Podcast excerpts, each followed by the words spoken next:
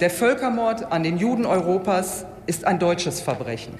Aber es ist zugleich eine Vergangenheit, die alle angeht. Der Bundestag, hier in Person von Bundestagspräsidentin Bärbel Baas, hat heute der Opfer des Nationalsozialismus gedacht. Das ist eines unserer Themen heute am Donnerstag, den 27. Januar bei Was jetzt? Und wir sprechen unter anderem darüber, wie die Menschen in der Ukraine gerade auf Deutschlands Rolle im Konflikt mit Russland schauen. Mein Name ist Janis Karmesin und der Redaktionsschluss für diesen Podcast ist um 16 Uhr. Werbung Diese Woche in der Zeit?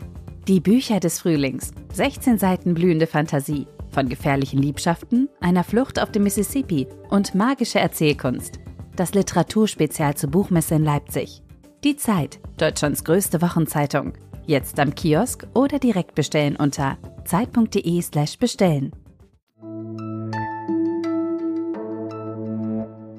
glaube, wenn Deutschland auf einer Party zu Gast ist, wo jeder Gast was zum Buffet beisteuern soll, dann ist Deutschland so die Art von Gast, die nur so eine Tüte Salzstangen mitbringt oder so einen Blattsalat ohne Dressing oder ähnliches. Das wäre zumindest so in etwa das Pendant zu dem militärischen Equipment, das Deutschland der Ukraine jetzt zur Unterstützung im Konflikt mit Russland versprochen hat. 5000 Helme und ein Feldlazarett sollen nach Kiew gehen. Schön und gut, könnte man sagen, aber die Ukraine wünscht sich ja eigentlich schon seit Wochen deutlich schwereres Gerät zur Verteidigung, Kriegsschiffe etwa oder Luftabwehrsysteme aus Deutschland. Und dementsprechend hat die deutsche Spende in der Ukraine auch so einige Lacher und einige Irritation ausgelöst. Das hat mir unser Korrespondent Michael Thumann erzählt, der die letzten Tage in der Ukraine unterwegs war. Man äh, lacht ohnehin schon eine ganze Weile nicht zuletzt auch über die britischen Flugrouten. Da sind britische Flugzeuge mit Militärgütern aus Großbritannien in die Ukraine geflogen und haben einen großen Bogen um Deutschland herum gemacht und haben den dänischen Luftraum gewählt. Das war am Ende mehr eine prozedurale Frage, ist aber in der Ukraine wahnsinnig rumgegangen. Man hat sich die Schenkel geklopft und äh, sich darüber lustig gemacht. Dahinter steckt natürlich eigentlich ein viel traurigeres Gefühl und das ist, äh, dass man sich von Deutschland allein gelassen fühlt. Dafür gibt es wiederum in Deutschland wenig Verständnis, weil natürlich so ein Feldlazarett zum Beispiel eigentlich tatsächlich eine sehr wichtige Sache ist. Aber all diese Dinge kommen von Deutschland zu spät und in zu kleinen Dosen. Trotzdem bleibt die Bundesregierung dabei, sie wird keine Waffen in die Ukraine schicken. Sie begründet das damit, dass Deutschland zum einen generell keine Waffen in Krisengebiete liefern wolle und zweitens damit, dass es mit Blick in die Geschichte ein schwieriges Signal senden würde, wenn deutsche Waffen wieder auf russische Soldaten gerichtet würden. Da könnte man auch andersrum argumentieren. Man könnte erwidern, auch die Ukraine hat im Zweiten Weltkrieg gelitten, verdient jetzt vielleicht besondere Solidarität. Aber Außenministerin Annalena Baerbock hat die Position der Bundesregierung heute im Bundestag nochmal verteidigt. Seinen außenpolitischen Kurs einfach mal so um 180 Grad zu drehen, das sollte man schon bei vollem Bewusstsein tun. Und vor allen Dingen damit nicht Türen für Deeskalation verschließen, die sich gerade in diesem Moment so zaghaft wieder öffnen. Deutschland will es also mit Diplomatie probieren, im Ernstfall, also im Falle eines Einmarsches in die Ukraine, auch mit harten Wirtschaftssanktionen.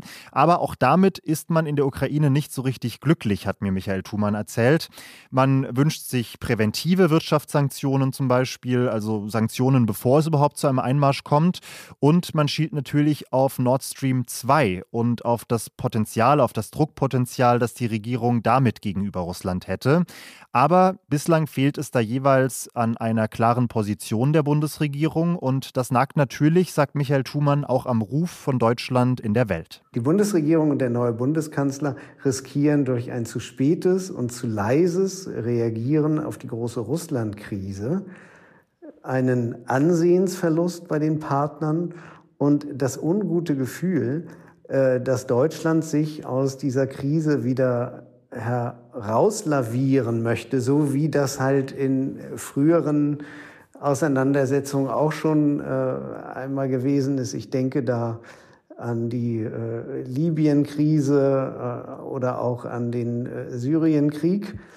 Und dieses relativ konturlose Auftreten in der Russland-Krise verstärkt diesen Eindruck und kratzt an der Glaubwürdigkeit und gefährdet damit eben auch äh, die deutsche Rolle in Europa, diesen Kontinent und die EU in der Russlandkrise vielleicht, wenn es nötig wird, auch noch mal zu Sanktionen zusammenzurufen. Aus dem deutschen Parlament war heute gleich an mehreren Stellen Musik zu hören. Hier zum Beispiel das Stück Fuge von Hans Krasa. Das ist ein tschechoslowakischer Komponist, der 1944 im Konzentrationslager von den Nazis ermordet wurde. Anlass für diese Feierlichkeiten war der Gedenktag für die Opfer des Nationalsozialismus, heute 77 Jahre nach der Befreiung von Auschwitz.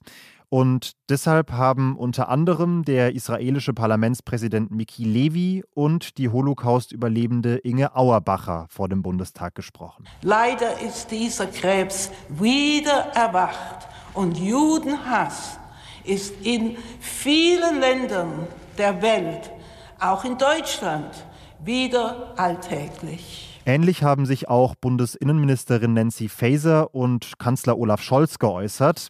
Beide haben speziell die Verharmlosung des NS-Völkermords durch Teilnehmende auf Corona-Demos verurteilt, die sich gelbe Sterne teilweise anheften und die Corona-Maßnahmen mit der Unterdrückung im Dritten Reich vergleichen. Für einen Perspektivwechsel zu diesem Thema, also zum Gedenken an die Shoah, an den Holocaust, verlinke ich Ihnen in den Shownotes noch einen Gastbeitrag der Vizepräsidentin der Jüdischen Studierendenunion, der heute auf Zeit Online erschienen ist.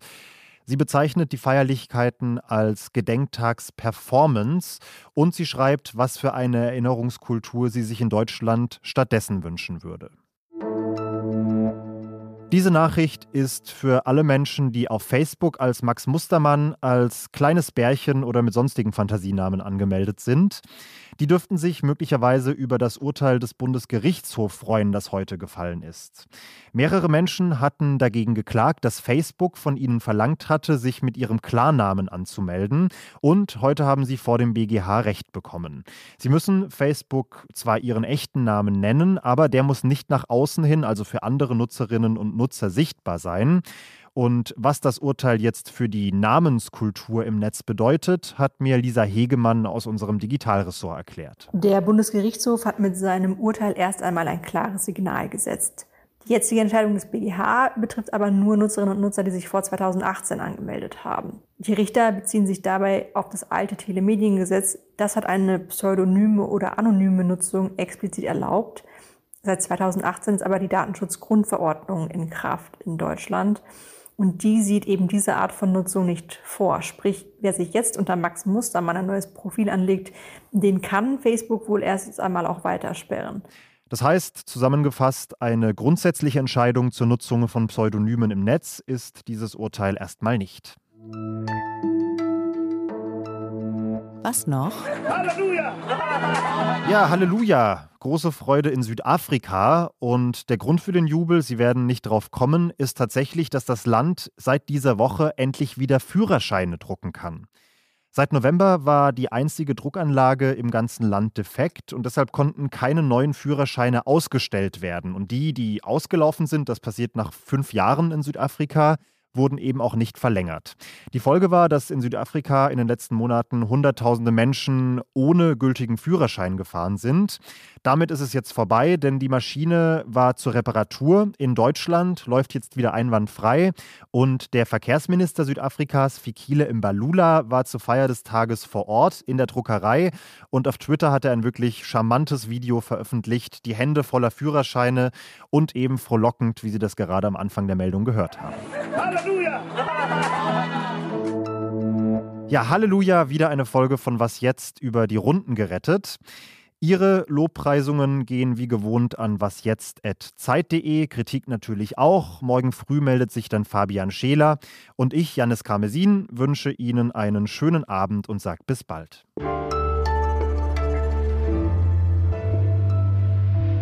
Fantasienamen im Internet fällt mir nur meine allererste E-Mail-Adresse ein, die ich mir mit zwölf oder sowas gemacht habe. Die lautete nämlich tatsächlich kehrmaschinen.gmx.de. Dazu bitte keine weiteren Fragen.